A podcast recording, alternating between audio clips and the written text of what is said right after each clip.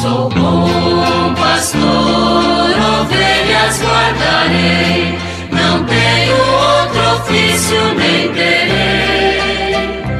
Quantas vidas eu tiver, eu lhes darei. Muito bom dia, meus amados filhos e filhas, ouvintes de nossa querida Rádio Olinda. Continuemos com a nossa leitura e reflexão do texto base da campanha da fraternidade deste ano, Fraternidade e Educação, e o lema Fala com sabedoria, ensina com amor. Nós estamos na segunda parte, o julgar, que este ano é chamado discernir, no texto base. E hoje nós vamos ver um pouco o papel de Jesus Cristo, mestre e educador. Diz o texto: As Sagradas Escrituras apresentam a imagem de um Deus que se revela às criaturas dentro do, de contextos históricos e culturais. Contemplando os mistérios da vida de Cristo, não é de se surpreender que o Filho de Deus viveu, falou, foi educado e adorou o Pai como um judeu de seu tempo. Suas palavras e ações, seu método de ensinar, estavam em sintonia com os costumes e as práticas da cultura semita na qual ele se encarnou. O Evangelho revela como Jesus atraía pessoas, grupos e multidões, sobretudo pelo seu modelo de ensinar. As atividades realizadas por ele podem ser basicamente resumidas em três atitudes: anunciar, ensinar e curar. No entanto, parece que os atos de ensinar e instruir sobressaem aos outros. Ele inicia seu ministério público dando testemunho de vida, fazendo e ensinando. Com relação à educação formal que Jesus recebeu, há poucas informações, mas o evangelista Lucas, depois de relatar o encontro de Jesus no templo com os doutores da lei, afirma que ele voltou para a Galiléia com os seus pais e era-lhes submisso. Os verbos submeter e crescer denotam um desenvolvimento na educação de Jesus. O evangelista faz notar que sua educação se deu em Nazaré da Galiléia. Ainda faz menção que ele costumava frequentar a sinagoga, onde provavelmente aprendeu a ler e escrever.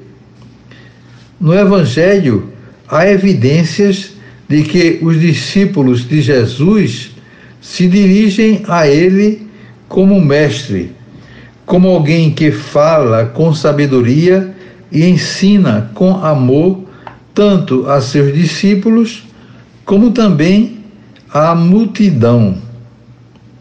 Aqui, a atividade do Mestre Jesus tem uma fonte forte relação com os discípulos que o reconhecem como mestre.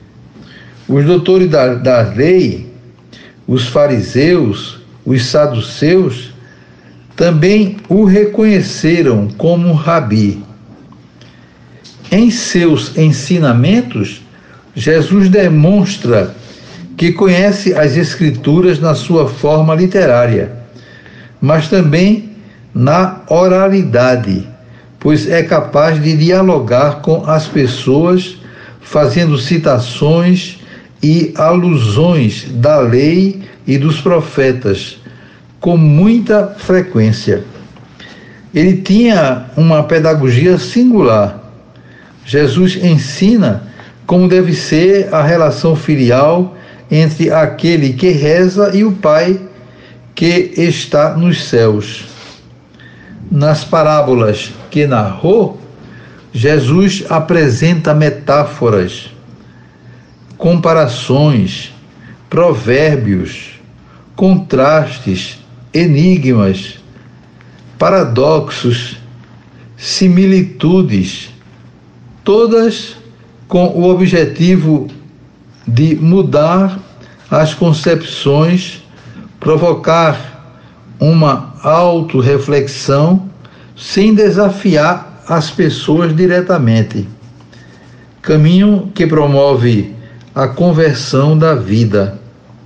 Às vezes utilizava o questionamento: E vós, quem dizeis que eu sou? Buscava assim criar condições para despertar nos corações das pessoas o desejo de aprender, sobretudo as verdades mais importantes para a vida eterna. O, os evangelistas também mencionam que Jesus ensinava com autoridade.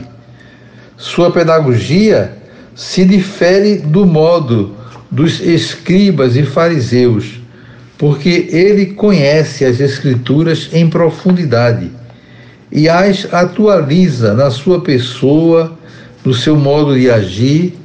Sua autoridade vem do profundo conhecimento daquilo que diz de sua prática de vida. Ressalte-se aqui o valor do testemunho de vida pessoal e a coerência de quem ensina.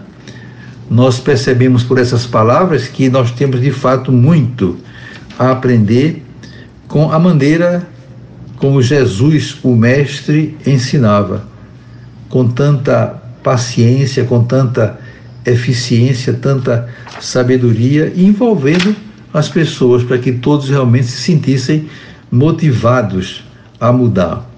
Desejo a vocês todos um dia maravilhoso. Amanhã, se Deus quiser, voltaremos a nos encontrar. E sobre todos e todas venham as bênçãos do Pai, do Filho e do Espírito Santo. Amém.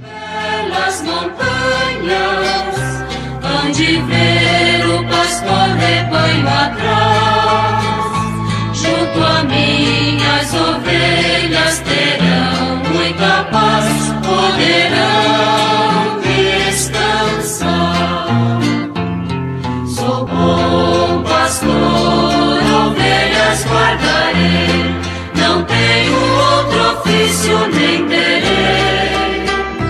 Quantas vidas eu tiver.